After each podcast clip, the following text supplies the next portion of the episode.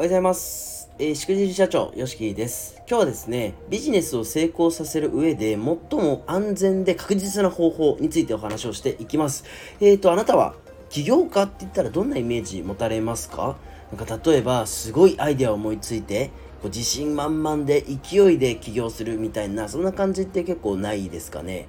例えば全財産をつぎ込むとかね、まあ、そんな形でもうドーンといってしまう、まあ、0か1かみたいな。10か0かみたいなね。イメージってすごいあると思うんですよ。で私がどうかというと実際に、まあ、ちょっと会社を辞めざるを得ない状況になってしまったので私もどっちかっていうと勢いで乗り切ったってタイプなんですよね。なので、まあ、今ではなんとかねこうやって法人作って代表やらせてもらってますけどやっぱり最初はしんどかったんですよね。勢いだけでやっぱ乗り越えられることってなかなかないのでそこら辺ですよね。しっかりと組み上げていく必要はあるなということです。でまあそんなね、えー、勢いとかアイデアとか自信たんまんまんの企業のイメージってあるじゃないですか。でも、えっと、私はですね、このビジネスを成功させる上で、最も安全で確実な方法っていうことはですね、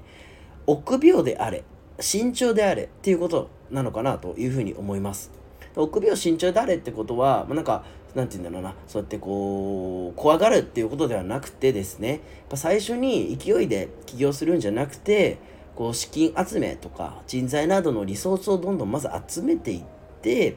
次に人脈とかですね、えビジネスプランを練り上げていく。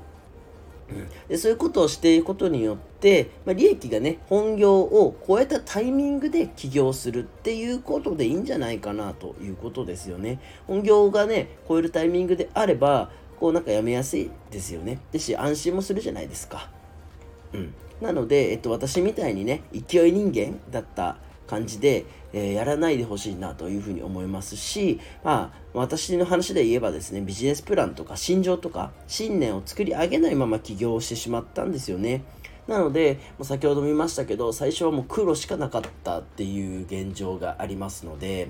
まあ、あんな苦労ってしなくていいじゃないですか。せっかくね、本業で今何かしらの仕事をしている状況であれば、それをしながら副業していく。で副業がうまくいっていって形になって本業を超えたぞってなった時に起業するっていう形を取れれば一番安全ですし確実ですよね。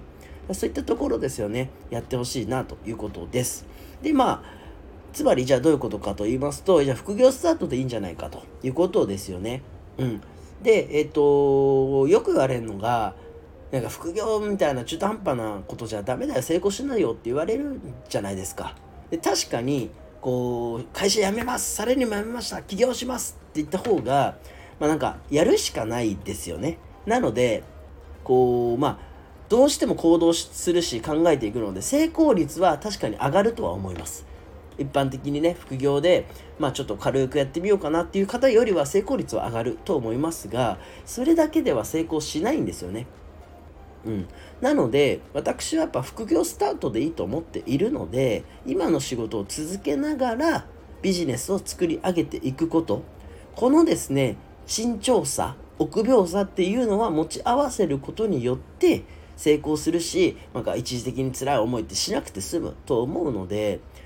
是非ですねこうやっぱり安全で確実にビジネスを成功させていく。まあ、起業今後ね、していくっていうのを考えていく、まあ、フリーランスでやっていきたいっていう方であれば、そういったところをね、考えてほしいなというふうに思います。はい、ということで、今日も一日、